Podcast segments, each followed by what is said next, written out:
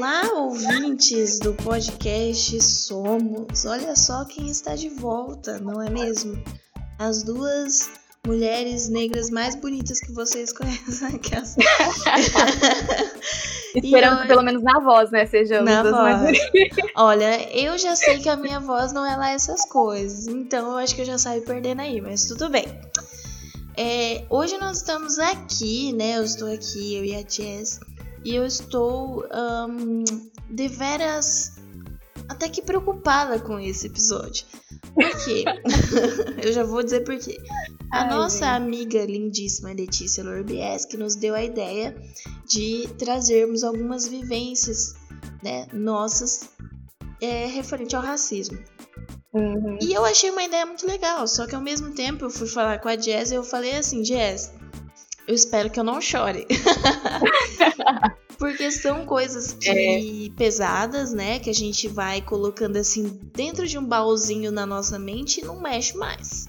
Mexe na terapia, mas ali você tá com a terapeuta e ela te ajuda a não surtar. Ou ela te faz surtar, né?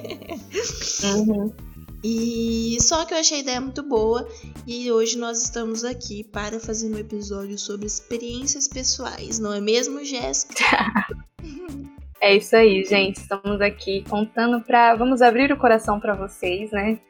E um pouco também da, da nossa vida, né? Eu acho que no, nos outros podcasts que a gente fala um pouco sobre o áudio, a gente fala, a gente opina muito em cima, né? A gente opina em cima é, claro que embasado também naquilo que a gente já viveu e naquilo que a gente vive relacionado ao assunto. Mas o foco sempre dos outros episódios é voltado na vivência das pessoas, né? Para a gente tentar ver é, as diversas realidades e perspectivas é, que existem é, no fato de ser negro no Brasil. E eu acho que esse episódio aqui de vivências é mais a gente se abrindo para vocês mesmos, né? É, é claro que é um, eu acho que é um, sempre serão episódios sensíveis, porque ao mesmo fato que ao mesmo tempo que nós iremos relatar, a gente também vai reviver tudo, todas essas essas experiências pessoais que aqui nós vamos falar, nós vamos falar, né? Ai, gente, eu tô muito sem saber conjugar, conjugar verbo assim, falando. então, mas a gente vai de fato re reviver muita coisa disso, né? Mesmo que involuntariamente. Então, são sempre. A gente sempre espera aí uma compreensão de vocês. E que se comentarem, não comentem sobre coisas específicas. Ah, naquele dia tal, naquele dia X, isso aí. Gente, já passou. É, a gente só quer, de fato, aqui compartilhar com vocês. Mas não é nada que a gente tenha que levantar protesto nisso. E, sei lá, sabe? É, cancelar uma pessoa tudo mais, gente. Não é isso que a gente quer nesse momento. A gente só quer relatar nossas experiências aqui e, quem sabe, te fazer refletir, né? Sobre o assunto mais uma vez, a partir agora das nossas vivências. E eu acho que isso é muito importante. Sim. É, como eu falei no primeiro episódio, né? Pelo que eu me lembro, eu acho que eu falei no primeiro episódio, a minha, a minha questão com a negritude, ela foi um pouco tardia, digamos. Tardia se a gente pensar na minha idade, mas eu acredito que cada um tem seu momento. É, eu sempre tive dificuldade para me aceitar assim como uma pessoa negra por conta das características, né? Principalmente pelo nariz, porque o nariz é mais gordinho e algumas outras coisas, como, por exemplo, eu era muito traumatizada de ir pra praia ou pra piscina e ficar mais preta. Eu achava isso horrível, porque eu tinha a visão de quanto mais preto, mais feio. Pois é, vocês estão ouvindo uma pessoa negra falar isso. E isso não é tão anormal quanto parece, tá?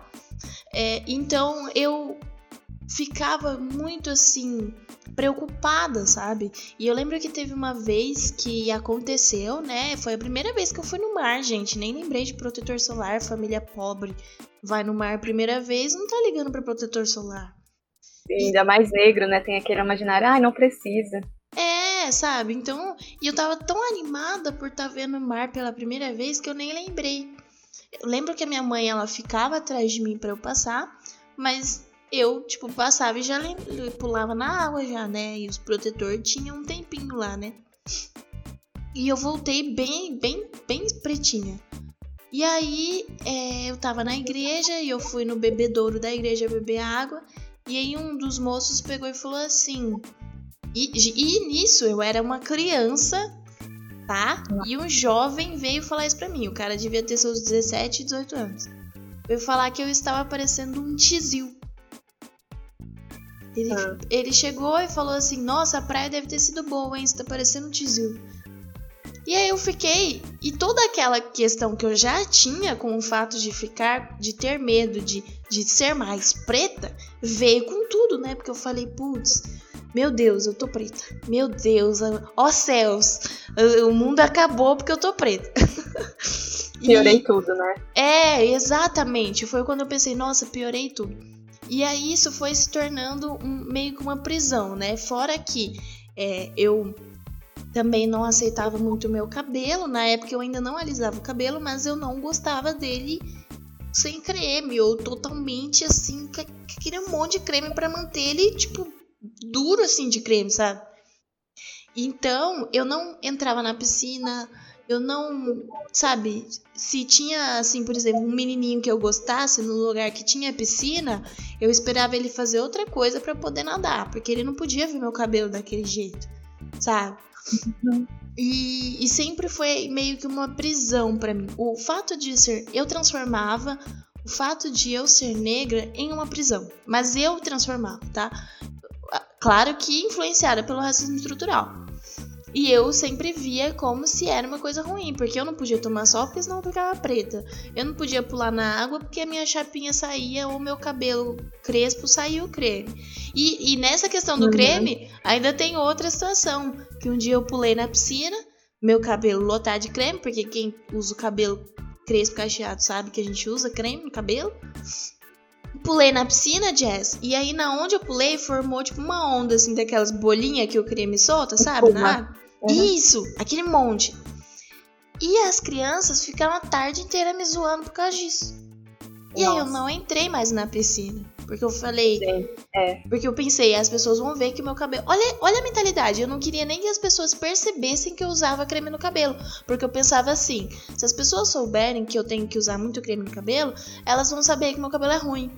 Gente, era essa a minha mentalidade. E isso eu tô falando de uma criança, tá? Teve coisas que aconteceram depois também. Mas eu decidi come é, começar com isso para vocês verem também que isso acontece desde a nossa infância. Não é uma coisa uhum. que, infelizmente, isso acontece desde a nossa infância. E na nossa infância a gente não sabe se defender. A gente não sabe aceitar a nossa negritude. A gente é criança. Né? Tipo, a gente quer se divertir, a gente quer brincar, a gente quer pular, a gente não quer ficar ligando para essas coisas. Mas o racismo estrutural, o racismo ele é tão forte que faz com que uma criança não queira nadar com seus amigos na piscina por medo de como que de acordo com que a pele vai ficar ou de como o cabelo vai ficar. Isso a gente se conecta, né, com essa essa toda essa ideologia racista muito, desde muito cedo, né? E nisso que a Suzane acabou de pontuar aí, o meu medo também de, da, da piscina não era nem quanto a cor da minha pele. O meu medo era como lidar com o meu cabelo depois. Porque eu pensava assim, gente, a minha mãe não tá aqui. Ela não. A, só, tipo, eu pensava assim, a pessoa mais segura que, que para mim era minha mãe. Eu, gente, a minha mãe não tá aqui. Eu não vou saber arrumar meu cabelo. Meu cabelo vai, vai armar, vai ficar muito feio. Como que eu vou conseguir lidar com isso? Eu lembro que na escola onde a gente estudava, né, tinha. eventualmente tinham dias em que a gente necessitava é, de, de aulas de educação física na piscina. Era obrigatório. E era sempre o tormento. A gente, eu, eu, pelo menos, eu sempre ficava no canto. Era um... Porque eu, se alguém pulasse, a água não ia chegar tanto lá. E eu não ia molhar tanto. E aí, porque aí tem aquela outra questão também. Se você mergulha, tipo, o cloro mergulha no seu cabelo. As outras meninas, depois elas vão chegar no vestuário, elas vão bater uma água ali que, e passar um creme, que em cinco minutos vai sair todo o resíduo e ela vai pentear aquilo na melhor facilidade, porque não vai ter nenhum nó no cabelo dela. E ela vai chegar na sala e vai ser a menina maravilhosa que simplesmente tomou um banho e tá ali. A gente não. A gente, tipo, tem que. É, a gente fica mais tempo, obviamente, né, no, no chuveiro. A gente precisa de ma mais tempo para molhar, para tirar todo o resíduo. É, tem todo o cuidado né, que a gente precisa ter, que hoje a gente vê isso, hoje eu vejo isso como um ritual, hoje eu vejo isso como algo bom, que é um tempo que eu tenho para me cuidar, mas que na época, quando você é criança, a gente não dá conta e a gente simplesmente é, se liga nas consequências disso. Por exemplo, eu estava. Se, se, eu, se um dia que eu molhei o cabelo lá eu tive que desfazer a trança, eu refiz a trança, mas não ficou do mesmo jeito que a minha mãe sempre fez perfeitamente. Porque eu, claro, eu era uma criança, né? Não tinha toda habilidade. E tive o mesmo. Tive tipo, a questão de muito menos tempo para fazer aquilo. Tem todo o aparato apto só ali. E aí a gente fica zoado, porque, tipo, nada, uma, um lado fica trans de um jeito, fica torto, e arma o cabelo, e você não consegue se desviar, e você só quer. E eu só pensava, meu Deus, tomara que chegue o fim da aula logo, pra eu ir embora logo pra minha casa, pra não ter que ir nunca mais, tipo assim. E a gente já pensava, é, eventualmente, eu não sei se isso já aconteceu com você, mas já aconteceu comigo. Eu já pensei muitas vezes, só que minha mãe eu nunca deixou eu fazer isso de fato, em dar desculpas para não ir no dia que isso acontecesse, que, que ia ter isso. Por eu mais que eu gostasse.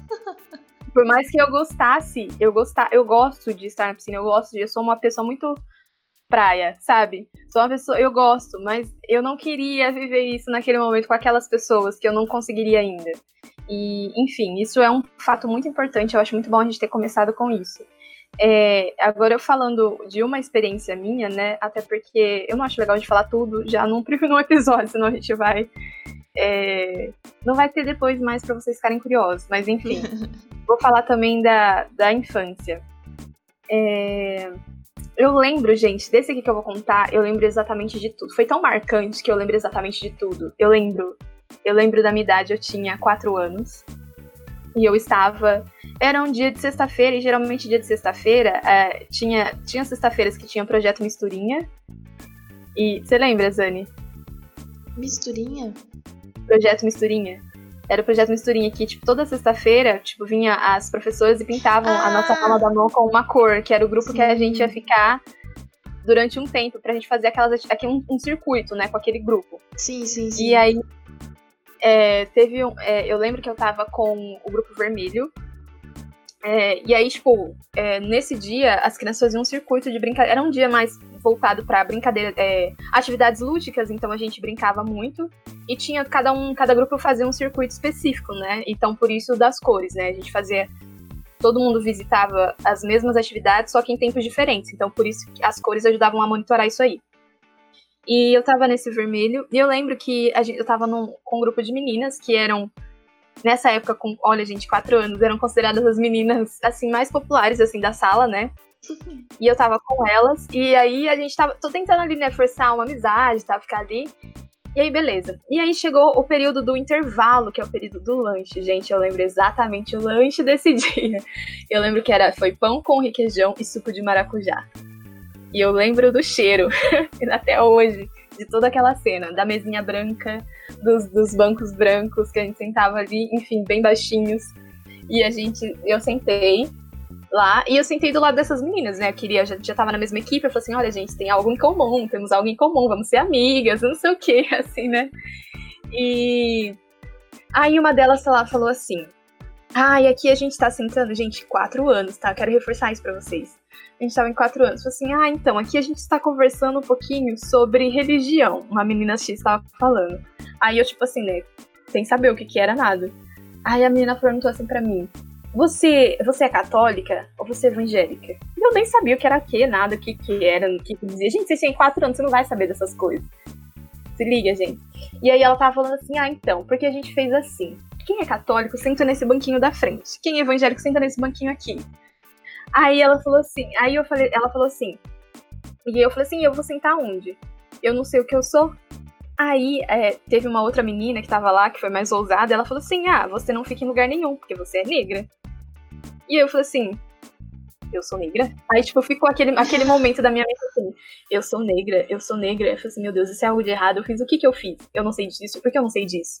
E aí, tipo, ficou aquela, aquela coisa, aquele ciclo, e eu fiquei ali sem saber o que fazer. Aí voltei, voltei à minha vida normal, terminou o dia, beleza. Cheguei em casa. Cheguei em casa, e aí meu pai tava como todos os dias, ele tava sempre, sexta-feira a gente assistia um vídeo cassete juntos, e aí ele colocou, né, pegou uma fita específica de uma coisa que, a gente, que eu ia assistir, e aí é, ele colocou. Quando ele colocou, eu lembrei da menina. E aí eu falei assim, poxa, mano, meu pai me decepcionou, cara. Uma menina falou que eu sou negra e ele nunca me falou. Por que, que ele nunca falou? Ele nunca me falou. Eu achando que era outra coisa, tipo. Sabe, assim, a mente de criança, né? Uhum. Aí eu falei assim, aí eu virei e falei assim, pai, eu sou negra? Aí ele virou assim, todo assustado. Falou assim, o quê? Tipo, eu falei assim, pai, eu sou negra. Aí ele virou assim, ele falou assim, quem te falou isso? Aí eu falei assim, ai, pai, uma menina na escola tal, assim, falou, né? E contei a situação pra ele. Aí eu falei assim, mas pai, eu quero saber, eu sou negra? Ele falou assim, você é? Eu falei assim, tem algum problema nisso? E aí ele ficou tipo assim. E tipo, ele não falou, ele ficou, eu acho que ele ficou muito assustado. Uhum. Porque foi muito cedo e eu acho que ele não esperava isso. E aí ele falou assim: você vai descobrir com o tempo. Ele foi isso que ele falou, você vai descobrir com o tempo. Ah, essa, mas você vai ver. Não, acho que não foi essas palavras que ele usou. Ele falou assim: você vai ver com o tempo. Você vai ver com o tempo. É isso que ele falou, você vai ver com o tempo. E Uh, e eu quero dizer, voltar aqui dizendo uma coisa. Gente, aí vocês perguntam, nossa, como que ela nunca soube que ela era negra? Gente, quando eu era uma criança, até meus quatro anos, as pessoas eram pessoas. Eu não via distinção em cor de pele. Eu não via distinção em cor de pele. Então, simplesmente, tinha minha mãe aqui em casa, meu pai, os meus vizinhos, que é quem eu, a minha família, que é, é cheia, a galera é miscigenada, é índio com negro. Então, a galera é bem diversificada. Uh, tipo assim, eu não via distinção de cor, sério, eu não via distinção de cor. Até uma menina, aos meus quatro anos, chegava e falava assim, você é negra. Desde aquele dia, desde esse dia então, uma série de fatores começou a mudar. Porque aí eu comecei a notar cor nas pessoas. E aí eu começava a falar assim, tá, qual, o que, que diferencia uma pessoa da outra? Porque aí eu comecei, comecei, eh, comecei a me descobrir, e claro, eu me, eu me conectei a essa negritude que até o Silvio Almeida trata um pouco nessa, nessa segunda certidão tal, é, de, de se perceber como um indivíduo, como um negro, de fato, de uma forma negativa. Porque para mim foi um susto. A menina me excluiu por eu ser negra, por eu ser, por ser um fator de pele, que na, na hora eu não entendia, porque eu era uma criança. Mas é, eu quero que vocês entendam a amplitude disso tudo. Porque o meu primeiro contato com o fato de eu ser negra foi algo negativo. E semana retrasada, se eu não me engano, o MC esteve no, no programa do Roda Viva. E ele falou, inclusive, eu achei muito importante alguma das falas dele. E teve uma moça muito, uma moça negra também muito bonita, que eu não, não vou me recordar o nome dela aqui agora.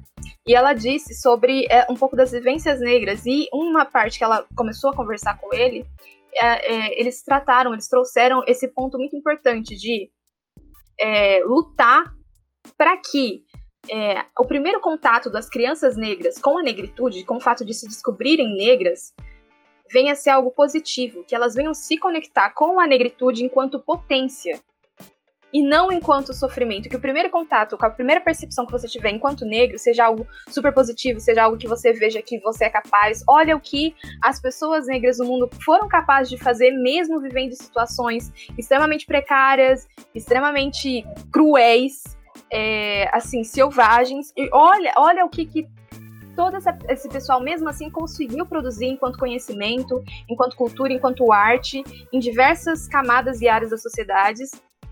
E que esse seja o primeiro contato. Desde então, é, o que eu luto realmente, inclusive para com, a, com a minha irmã mais nova e tudo mais, e para com as minhas outras irmãs também, é para que a gente sempre se conecte com a negritude por mais que seja algo doloso e difícil em alguns aspectos que as pessoas é, insistem em marcar, né, em querer carimbar esse lado negativo, mas para que a gente se lembre sempre de se reconectar com esse lado positivo, sabe?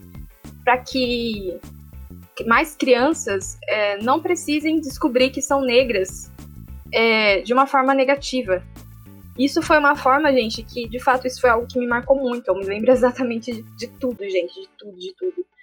Da roupa, da, da pessoa, de, gente, tudo mais, tudo, tudo.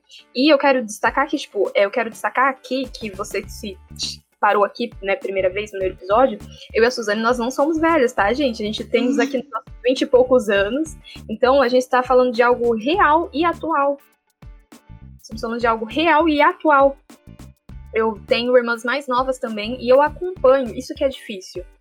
Eu acompanho situações racistas que elas também viveram e elas são mais novas. Eu acho que isso que é mais difícil. É a gente ver pessoas mais, pessoas negras mais novas também passando por situações semelhantes, né?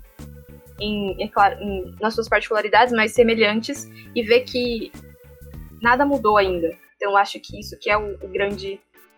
Ah, isso aqui é o grande X da questão, isso que nos, assim, destroça. E é isso que faz com que a gente, de repente, teve uma situação que eu até falei com a Suzana semana passada, com que a gente, de repente, abra um Instagram, todo dia, todo santo dia, tem uma notícia de racismo. Não sei se chega até vocês, mas todo santo dia tem uma notícia de racismo. E todo santo dia que eu vejo, que eu assisto o vídeo, que eu vejo a foto, que eu leio a reportagem, aquilo me afeta, porque eu revivo, eu vivo aquilo somado com as minhas experiências que eu já tive. Então eu, aquilo me abala. Eu, eu espero conseguir lidar melhor com isso, né? Da, é, a minha luta também é para que eu consiga lidar melhor com isso, né? Essa questão da, da saúde mental, de eu entender, mas isso afeta a gente eu quero que se, se você se sente afetado, a gente, nós negros, muito mais. Né, numa, numa porção aí dobrada, porque isso dispara alguns gatilhos também de coisas que a gente já viveu e que muitas vezes é, as pessoas não vão entender. Eu acho que só quem. Eu acho que só entende quem passa, de fato. Mas é válida toda atitude de empatia que vocês tentem exercer em relação a isso. E que a gente perceba que a luta antirracista, assim como a Suzane já falou em outros episódios, é muito mais do que você jogar uma tela preta nas suas redes sociais, sabe? O quanto você tem caminhado, tem procurado saber como que tá seu, seu amigo negro nessa quarentena, sabe? Ou aquela pessoa que você de repente considera como amiga, mas você só segue ela nas redes sociais, não acompanha mais do que isso, sabe? Eu acho que a gente precisa de fato ser incomodado por essas coisas, por essas situações, para começar a promover um.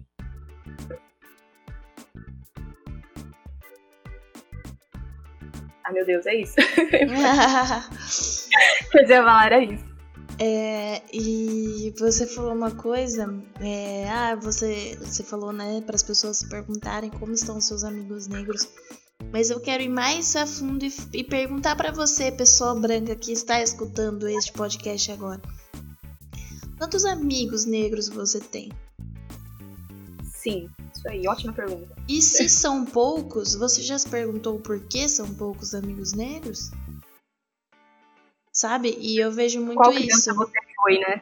Exatamente. Isso, dessa história que, que a Jess falou, até da minha história, se fosse na situação, qual criança você seria, sabe? Como você se portaria nessa situação? Eu, eu vejo assim, eu e a Jéssica a gente estudou junto desde o prézinho até o ensino médio.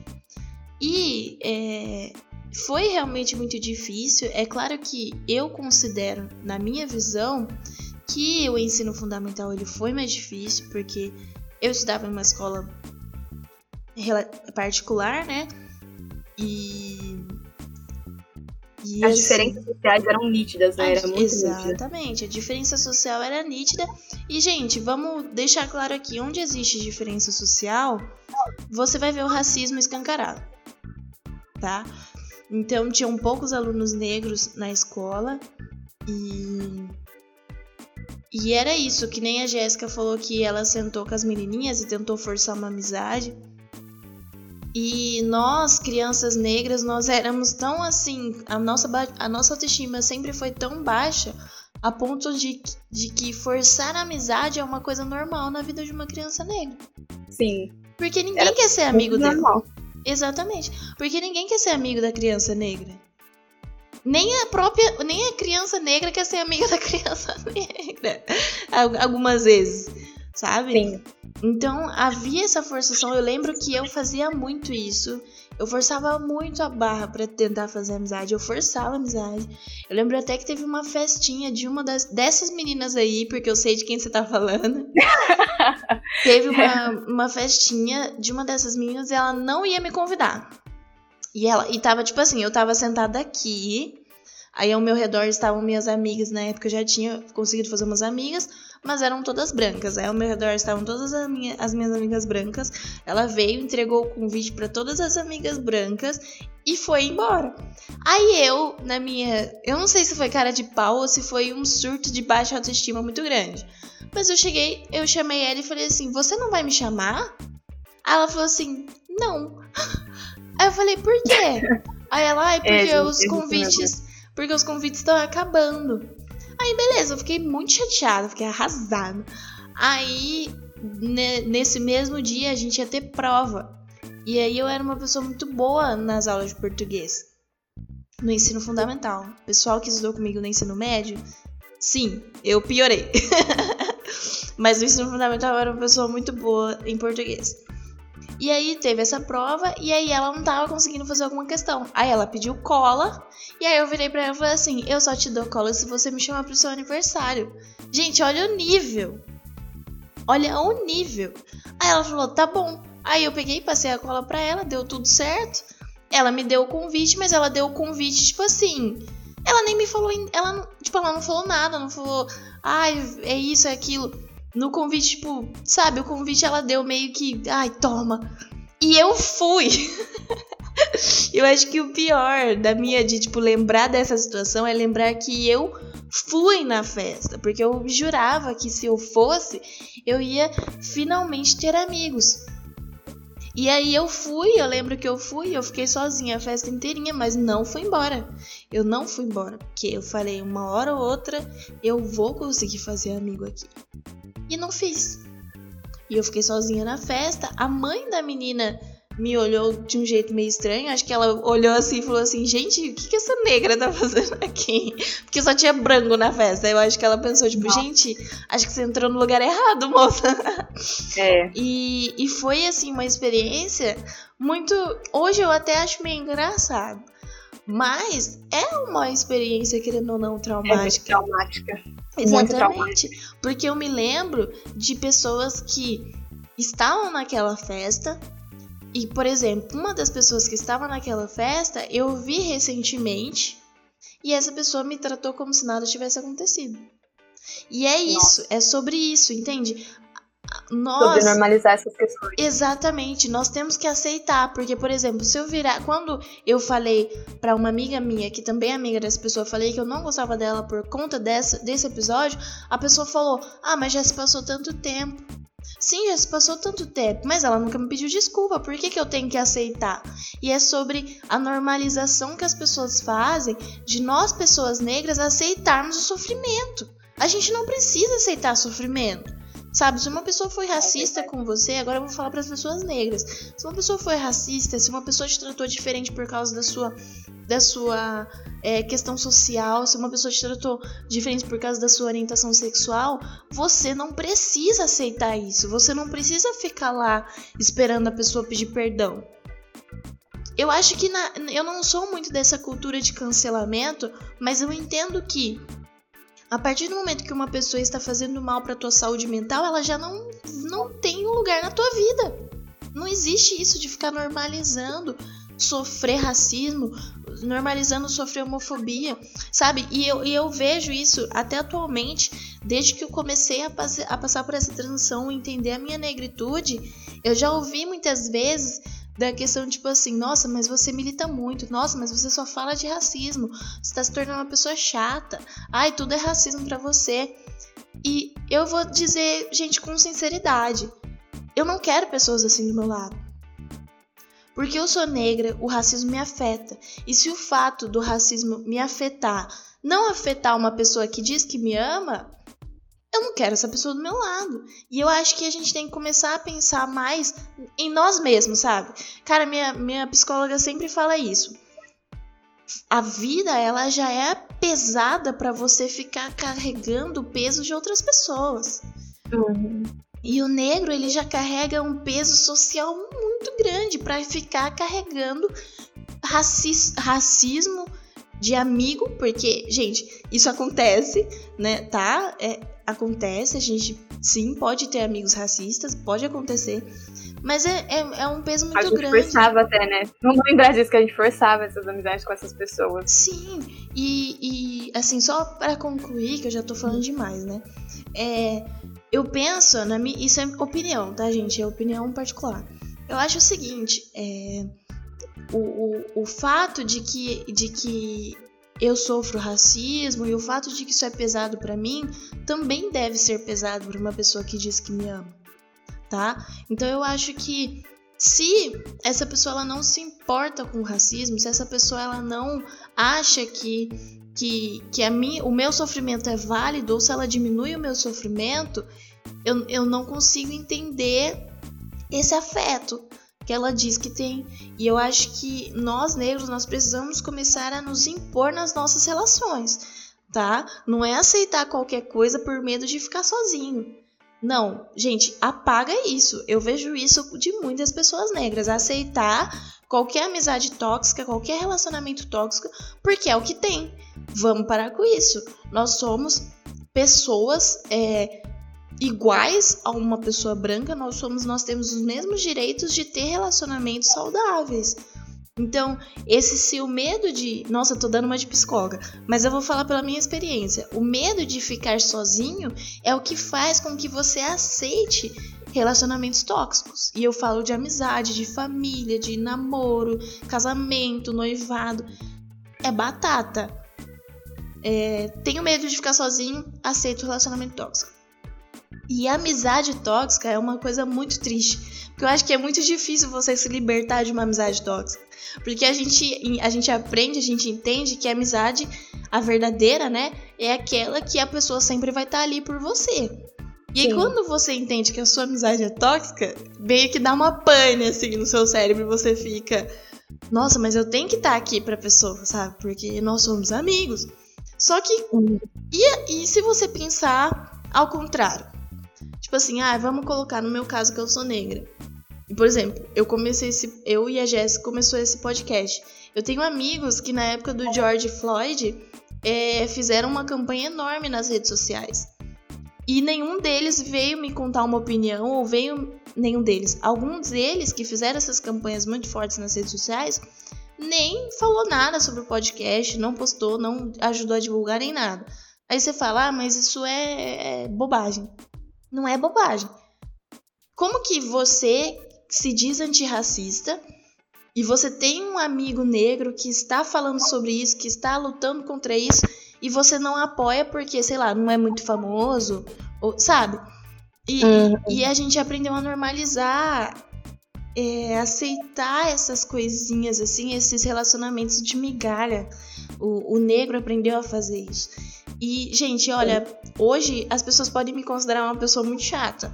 Mas eu não claro aceito. Que não, Suzane, isso é muito legal. Eu não aceito mais relacionamentos Gente, de migalha. É muito legal. é muito legal. Gente, é a Jéssica que tá falando. Não, mas sério, a Suzane é uma das amigas mais engraçadas que eu tenho. E, tipo assim. Mano, qualquer lugar, tipo, pra gente, qualquer lugar, qualquer coisa, é, o que eu acho muito importante isso, nosso ciclo de amizade hoje, é qualquer lugar, a gente não se importa nem com o lugar, é as pessoas, sabe? E pra gente tanto faz, é, é o, o fato de lançar as pessoas. Eu acho que hoje a gente tá num patamar, é, eu vejo muito que no ensino fundamental, eu forçava muita amizade, gente, eu falo isso tranquilamente, com pessoas que eram totalmente de outra realidade. E quando a gente fazia trabalho em grupo, para mim era um mártir, porque quando é, as pessoas vinham fazer trabalho, uma, porque eu estudava muito, eu queria ser aquela pessoa que fosse notada, e então eu encontrei, às vezes, no estudo, uma forma também de ser notada. E isso eu, eu descobri há pouco tempo, olha só para vocês verem. Eu sempre gostei de estudar, claro, não tô falando aqui que eu nunca gostei de ter, mas eu entendi também que um pouco desse meu lado de, de, de sempre ativa era para que é, as pessoas também me notassem, sabe? Para que eu fosse um, fosse um gancho para que eu conseguisse fazer amigos, para que eu tivesse com quem conversar, sabe? Para que eu não fosse só mais uma criança ali, sabe, daquela zona, porque no fim das contas, no ensino, no ensino fundamental, a gente vê nitidamente a divisão por grupinhos, a divisão ali por a divisão que a gente enxerga hoje na sociedade. Então tinham aquelas pessoas que de repente não se enquadravam num padrão de beleza legal, aquelas pessoas claramente não estavam no mesmo grupo de amizades do que uma pessoa que está no padrão, que era uma pessoa que tinha uma boa condição financeira, que estava ali, né, estético e tudo mais. Isso desde muito cedo, gente. A gente vê essas relações, é muito legal porque a gente, é, é legal e é triste, tá? Mas é por que, que eu, eu falo que é legal? Porque como a gente, é, a gente vive com esse mesmo grupo de pessoas desde muito cedo, a, e a gente vê hoje a gente consegue enxergar isso nitidamente. Eu não sei você, Suzane, mas eu enxergo isso nitidamente. E claro que é, nessa posição de enxergar, a gente vê também os nossos erros, a gente não tá aqui se, se, ausentando de erros, tá? A gente também vê os nossos erros, as nossas falhas, e de repente amizades que a gente deveria ter valorizado e de repente a gente não valorizou. Por exemplo, a própria Suzane, eu conheci ela no, no, no ensino fundamental, mas a gente não era tão próxima. A nossa, a gente veio se aproximar muito mais no ensino médio porque eu comecei a entender que de, com quem eu deveria de fato me aproximar, o que, que era uma amizade. E eu lembro que quando a gente ia fazer trabalhos em grupos, o meu desespero era: tomara que não seja na minha casa. Tomara que a gente não tenha que reunir na minha casa, seja a casa de outra pessoa. Porque eu, eu nunca me achava suficiente, eu não achava, eu não achava que eu era suficiente, eu não achava a minha casa suficiente para receber outras pessoas, entendeu? Uma coisa assim, isso gera um ciclo na, na mente da, da criança e se a gente não toma cuidado, a gente acaba né, vivendo e cercado de amizades tóxicas. Não tô falando que as pessoas que, com as quais eu convivi são todas tóxicas, não é isso, gente. Mas eu estou falando que é, para a gente começar a analisar essa situação e remontar ela em diversos cenários. Evitar relacionamentos tóxicos na vida dessa pessoa. Por que, que eu digo isso também? Eu não vivi tanto amizade tóxicas, tantas amizades tóxicas, porque em algum momento essas pessoas sempre me decepcionaram e aí eu consegui já romper de uma forma que eu não precisava ficar forçando, forçando relação depois, quando eu já estava um pouco mais adolescente. E mais, isso não impossibilitou que eu vivesse relacionamento tóxico na questão amorosa. Então, querendo ou não, não tive, não, eu não deixei perpetuar uma, uma amizade tóxica, porque essas pessoas primeiramente me decepcionaram. Mas se as pessoas, se essas amizades tóxicas que de repente é, eu tive, que foram poucas, mas enfim, é, mas não, não distrato ninguém, gente. Se a pessoa quiser hoje conversar comigo de boa. Mas, tipo, essas amizades tóxicas que eu tive, que eu consegui parar, se não fosse a pessoa ter me decepcionado, se a pessoa não tivesse feito nada, eu estaria lá amiga da pessoa ainda. Então demoraria eu acordar. Eu, eu comecei a ver esse reflexo dentro do meu relacionamento amoroso que eu tive. Então eu comecei a ver um pouco disso, entendeu? Mas é, é um âmbito muito grande, dá várias discussões tudo isso, e eu acho que a Suzane contou muito bem de, de como o, a pessoa negra vai se identificando e vai se moldando também a partir dos relacionamentos e das pessoas que vão surgindo. E por isso que eu acho que é muito importante a gente falar sim sobre racismo, falar sim de racismo com as crianças, falar sim e agir de forma antirracista, sabe? E é isso, as pessoas elas querem é, de repente, postar algo para alguém que já tem visibilidade. E quando é alguém que tá do lado delas, tipo, que é uma pessoa que, tipo, viveu com elas, você conhece, sabe? Que a pessoa vai falar da dor, tipo, ai, talvez não seja tão interessante. Cara, tipo, não era você que era um antirracista, como talvez não seja tão interessante? Eu não, não consigo entender essas posturas, essa incoerência das pessoas.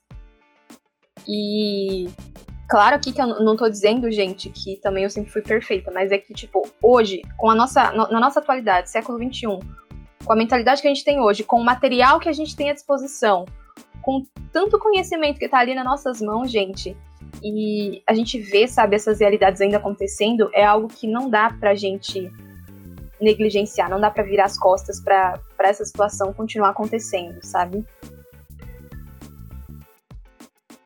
Falou tudo. É, e eu só quero ressaltar também que eu em nenhum momento eu quis dizer, tipo, ai, essas pessoas que eu citei do meu passado, eu não quis dizer, tipo, gente, eu odeio essas pessoas hoje. Não é isso. na verdade, eu cheguei em um momento da minha vida que. Assim, na verdade, não é que eu não é que eu, eu não odeio, nem, nem gosto, nem nada do tipo. A pessoa só não, não tem relevância para mim, sabe? Então, pessoas que me, faz, me fazem mal, elas passam a não ter relevância. Não é que eu, ah, eu odeio aquela pessoa. É só como se Sabe? Tipo, ai, longe de mim é melhor, entendeu? E nessa questão da escola, eu posso é, dizer para vocês que muita coisa mudou, tá? É, eu ainda tenho contato com algumas pessoas daquela época que eu achei que eu não iria ter e que foram pessoas até que em algum momento eu me senti é, maltratada. Entretanto, hoje eu vejo mudança na pessoa e a pessoa, sei lá, é totalmente diferente. Então eu acho válido também a gente reconhecer a evolução das pessoas, tá? Não, não concordo com política de cancelamento. Isso é ridículo Se a pessoa tá buscando é, aprender, buscando mudar, eu acho que é super legal a gente apoiar essa pessoa, tá? Então, deixando claro isso aqui. É, na, na, na, só para completar isso também, é, que a Jess falou, e que eu já tô pensando em falar, na verdade já faz também. Toda vez que você fala, eu penso em falar, mas eu acabo falando outras coisas. Que é, Sou eu toda hora. Exato, que é na questão, gente, eu queria muito pontuar isso. Você, mãe, pai, irmão mais velho de uma criança negra, cara, você tem uma responsabilidade muito grande nas suas mãos.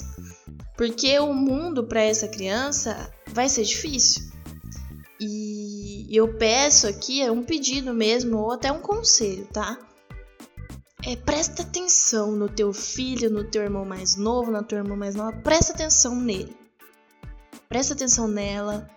Vá ali já mostrando o valor que ela tem, o valor que, que, que a família dela tem, o valor que a cor dela tem. Fala de ancestralidade com ela, com essa criança sabe? Porque fora da tua casa vai, já vai ser tudo muito difícil, já vai ser tudo muito pesado. Então, gente, é, e eu falo isso até para os pais, sabe? Se você tá vendo que o teu filho tá tendo um problema, que ele tá agindo de, de uma forma estranha, não espera ele vir falar com você. Eu sei que hoje em dia muitas das pessoas acham que é isso, né? Que é, na verdade é ensinado isso, né? Tipo, ah, deixa que o adolescente venha até você. Mas eu acho que que é muito mais profundo, tipo, cria essa confiança desde sempre para que quando ele tiver um problema, porque provavelmente o teu filho negro vai ter um problema na escola, eu não estou jogando praga, eu só estou falando uma realidade. Ele uhum. tenha a coragem de vir desabafar com você, como a Jess teve coragem de perguntar pro pai dela se ela era negra e se isso era um problema. Gente, eu nunca tive coragem de falar de negritude com os meus pais. Por quê? Ah, porque meus pais não vão falar meus pais são racistas? Não, meus pais não são racistas. Mas eu não me sentia segura porque nunca foi um ponto em casa, sabe? Nunca foi uma questão na minha casa, porque como eu, como eu falei no episódio da minha irmã, a, a nossa visão, a nossa vivência de racismo foi muito diferente. Então os meus pais, eles criaram uma filha que não teve assim, é, não que ela não teve problema com racismo, mas ela não foi tão afetada. E aí, quando eu cheguei, eu peguei, tipo, toda maluca, afetadaça. e eu fui buscar uma ajuda e eles ficaram tipo, uou, wow, o que, que é isso? O que, que tá acontecendo? O que, que é racismo? Sabe? Então, e, e, e, é importante que também vocês estudem sobre isso. É, eu falo como uma pessoa que não tem filho, tá? Pode parecer besteira, tipo, ah, que, que essa menina que nem ter filho tá querendo ensinar? Mas eu falo até porque eu penso muito nisso na questão do meu sobrinho. Eu tenho um sobrinho e ele não é, ele é, ele é negro de pele clara. Só que eu já fico com medo agora, gente. Ele não tem nem três anos. Eu já fico assim na pilha de tipo, mano, eu preciso proteger essa criança do racismo. A gente fica assim mesmo, né? Que legal. E é, e eu fico nisso, sabe? Eu converso com ele, ele nem me entende, sabe? Mas eu fico conversando com ele sobre essas coisas e tal, fico mostrando, tipo, às vezes eu, eu, eu chego assim e coloco um super choque pra ele ver, pra ele ver que, sabe? Ó, oh, tá vendo? Um negro pode ser herói. Isso, de você ir colocando na cabecinha desse ser que ainda está em construção, que não há nada de errado nele, que a cor da pele dele não faz com que ele seja errado, sabe? Ele é tão normal como uma pessoa de uma outra cor de pele, entendeu? E, e é isso, gente. Eu acho que eu falei demais, mas é isso. Então você não falou demais não, você foi super pertinente. Eu acho que é isso, gente. Ah, esses vão estar com umas salas maravilhosas. Gente, eu acho que é uma responsabilidade muito grande, de fato. E eu acho que a gente que já foi, é, nós adultos negros, é, se coloca no lugar também, você já foi uma criança negra, sabe? Não deixa que as crianças à sua volta passem pelo que você passou. Isso não precisa acontecer de novo, não precisa repetir. E se infelizmente acontecer, que a gente sabe que a realidade é essa, que essa criança esteja mais amparada. Que isso não danifique tanto ela para que ela depois. Que são questões que a gente vai ter que resolver na terapia depois, sabe? Mas que que ela não tenha, não seja tão traumático, sabe? Eu acho que é justamente isso. Eu vejo bastante, só para falar depois da situação dessa pergunta que eu fiz ao meu pai, Claro que ele começou a ficar mais atento. Eu acho que também, como eu fui primeira filha, eu acho que eram questões que também, de repente, ele não tinha se ligado. Né? Era uma coisa muito natural. E não, foi, não era uma questão que era verdade em casa, gente. Tipo, quatro, quatro anos eu tinha. Então, tipo, eu via todo mundo normal, para mim era tudo a mesma coisa. Eu não tinha essa distinção, de fato, não tinha. E depois ele começou, tipo, de fato, me, me falar mais, olha, se de repente alguém te tratar assim, tipo, fale a alguém, sabe, no sentido, nesse, começou a me direcionar um pouco mais. Mesmo que eu sabendo, e mesmo eu sabendo e vendo hoje que ele também não, não sabia tanto do assunto. Hoje ele sabe muito mais, hoje ele compartilha, hoje eu vejo que ele se sente até à vontade para compartilhar situações que ele vivenciou, que antes ele não, não se sentia à vontade de contar, sabe? E eu acho que é justamente isso. E aí depois, quando vieram minhas outras irmãs, depois isso se repetiu. E aí eu comecei também a me colocar na, na questão, no posicionamento de, olha, é, precisamos falar sobre isso. E precisamos entender como que vai ser isso na escola. Tipo, começamos a entender. Claro que as minhas irmãs depois, elas não estudaram na mesma escola que eu estudei inicialmente. É, por diversos motivos. E para elas foi até bom, porque eu vejo que situações que eu sofri, de repente, elas não sofreram porque por estarem na escola pública, de repente a galera era todo mundo ali, mas não quer dizer que em escola pública também não existe situação, porque eu já vi isso acontecer, é, tanto como professora, como também irmã de, de meninas que estudaram em escola pública. E hoje eu vejo, eu tenho minha irmã mais nova, ela tem 9 anos, ela tem 10, aliás, gente, sorry, sorry, Guilherme. ela tem 10. E aí, a, a Ju, cara, eu vejo, ela tem uma autoestima, assim, maravilhosa. Tipo, eu me sinto muito realizada nela, sabe? Porque ela já se deparou com situações disso. E ela não deitou, cara. Ela não deitou, sabe? Ela tá ali, ela sabe que ela é linda. E eu amo ver a autoestima dela, sabe? Ver a alegria dela. Ela transmite uma alegria, uma paz, assim, resolvida. E eu vejo que isso não é porque ela conseguiu sozinha, é porque a gente também proporcionou esse ambiente para que ela co conseguisse se sentir à vontade e não ter vergonha de quem ela é. De não ter vergonha de o cabelo dela, de repente, vai ficar armadão, tipo, que é o cabelo dela, é assim que ela, que ela é. E que nem por isso quer dizer que ela é menos bonita. Não, que ela é bonita igual, cara. Ela é bonita, ela tem o mérito dela, sabe?